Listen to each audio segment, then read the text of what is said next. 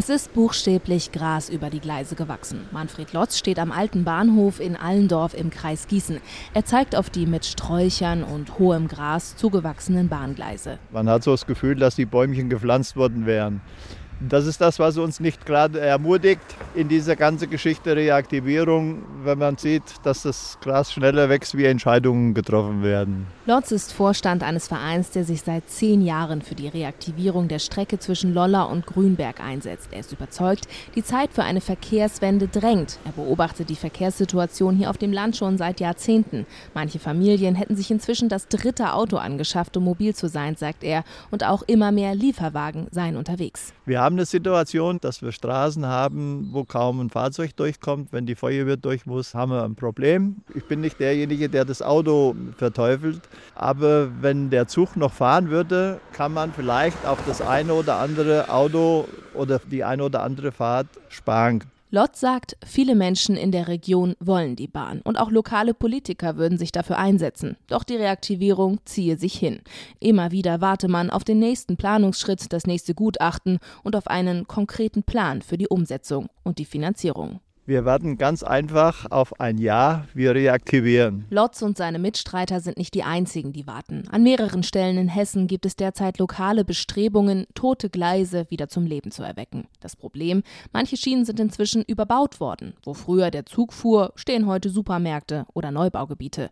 Das sorgt mancherorts für Konflikte und verkompliziert die Planungen. Auch im Landkreis Marburg-Biedenkopf ist das brandaktuell. Hier werden derzeit zwei Reaktivierungsideen diskutiert. Der erste Kreis beigeordnet Abgeordnete und Verkehrsdezernent Marian Zacho sagt, anfangs hätten manche das für eine Schnapsidee gehalten. Aber er ist überzeugt. Die Debatte über Reaktivierung ist eine Zukunftsfrage für den ländlichen Raum. Immer mehr Menschen, gerade junge Menschen, entscheiden die Frage, wo sie wohnen und leben wollen, daran, wie gut die ÖPNV-Anbindung ist. Und das ist in aller Regel nun mal ein Schienenanschluss. Konkret geht es um die A-Salzböde-Bahn in Richtung Westen des Landkreises und die Ohmtalbahn im Osten. Doch es könnte noch Jahrzehnte dauern, bis der Zug dort tatsächlich wieder fahren kann. Wir haben in Deutschland leider ein Problem mit langen Planungszeiten und aufwendigen rechtlichen Rahmenbedingungen.